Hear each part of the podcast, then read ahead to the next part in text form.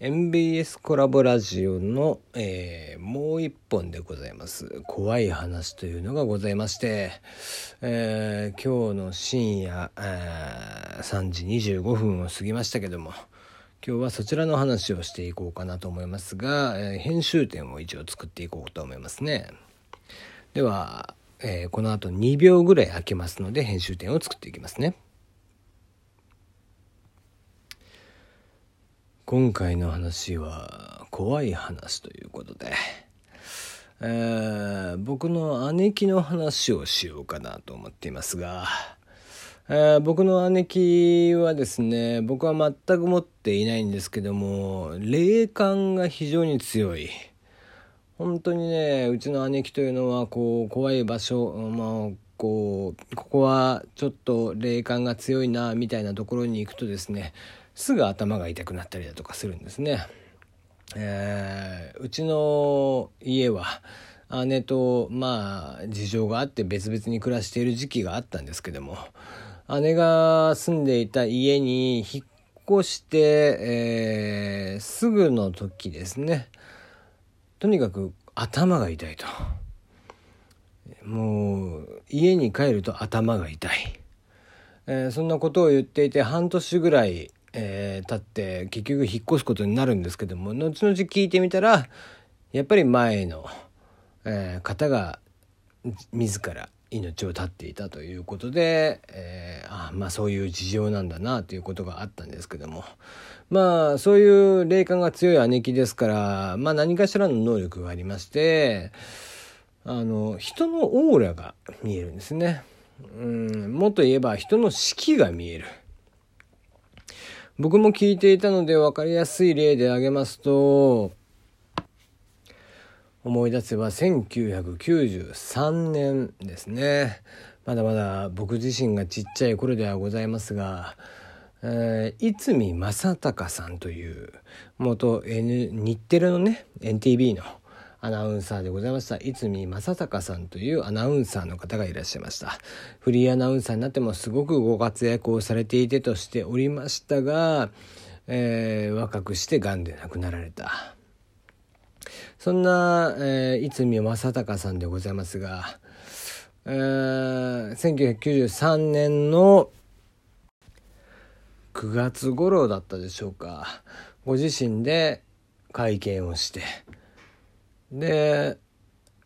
まあがんであるということをおっしゃったと。えー、闘病生活に入りますのでっていうことで、えー、がんと戦ってきますということをおっしゃっていたんですが、えー、うちの姉貴というのはその人の士気というものが見えるものでございます、えー、約半年ぐらい前でしょうか逸見さんがまだまだお元気でいらっしゃったそんな時期、えー、桜が咲く頃だったでしょうか。えー、まあ、元気に僕はテレビでね、えー、見ていたんですけどもそんな逸見さんを見ながらあ今日も逸見さんは、えー、普通にっていうことで何も思わないですよねそんなのは。えー、ところがところがうちの兄貴だけが非常にしんみりとした顔で。逸さんは半年以内に大きな病気にかかるんじゃねえかなって。うーんまあそんなに長くないよねみたいな。ことを言い出すんです。うんそうって俺自身は言いながら話をまあ上の空で聞いてましたけども。ねちょうど桜が、えー、東京地方は桜が咲く頃でございましょう、えー、そんな半年後にちょうど記者会見をされて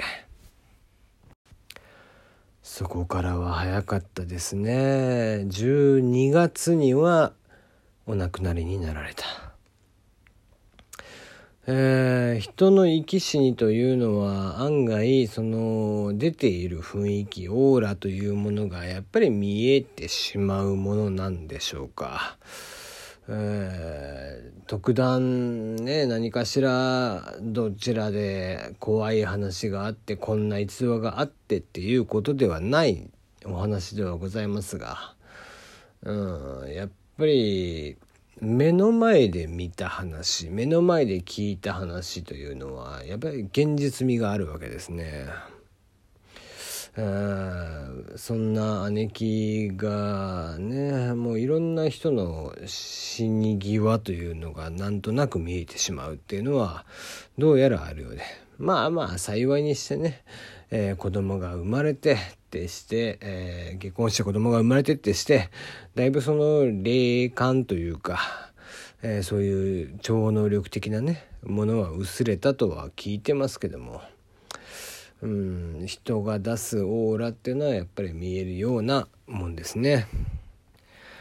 まあ、昨今あまりコンプライアンス的なところがあるので、えー、人の病気であったりだとかってそういうことを言うもんではないのかもしれないですけども、うん、やっぱりこう、うん、転換であったりだとかっていうねちょっと脳に直接刺激を与える、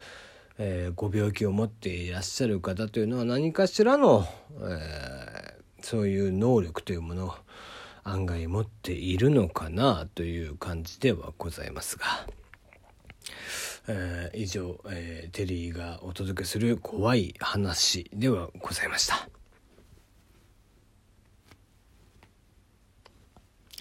えー、まあ、性編集点を作った上でお話ししましたが、えー、うちの姉貴はですね、本当に、そういう能力というか、えー、霊感超能力的なものに長けていてこ自分がですねま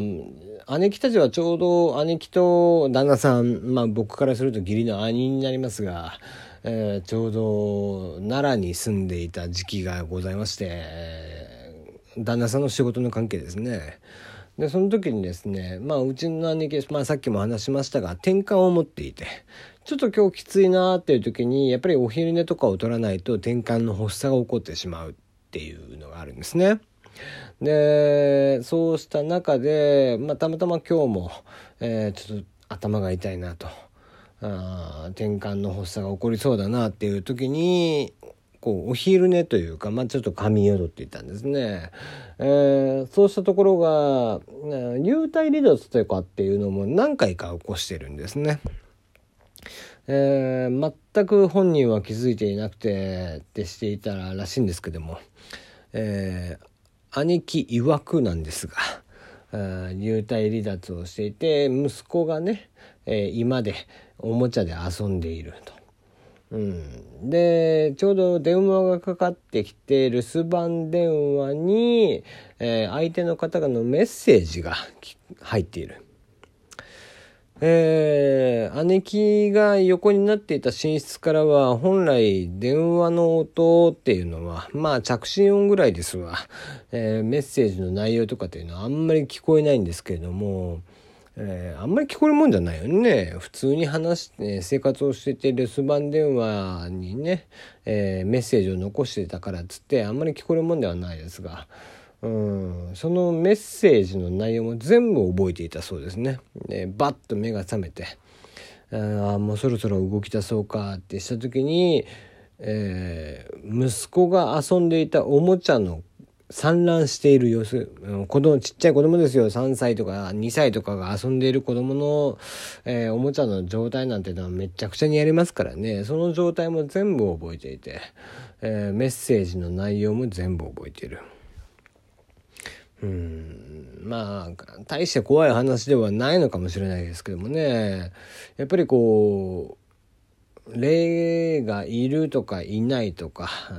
そういった話っていうのは、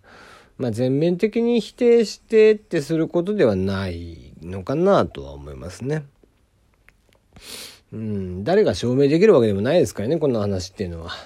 本人はそれが事実だと思って話をしていて。うんまあ、それを根拠としてこうそれを証拠として起こった事象っていうことが本人たちにはあるわけで。まあ案外人間の脳とかっていう、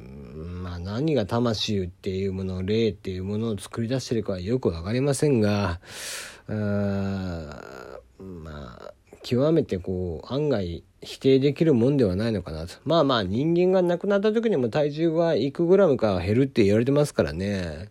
えー、そういったことを考えますとまあ案外そういった怖い話みたいなのも現実には起こりうるものなのかなとは思ってしまいますね。というところで、えー、この辺でお開きにしたいと思います。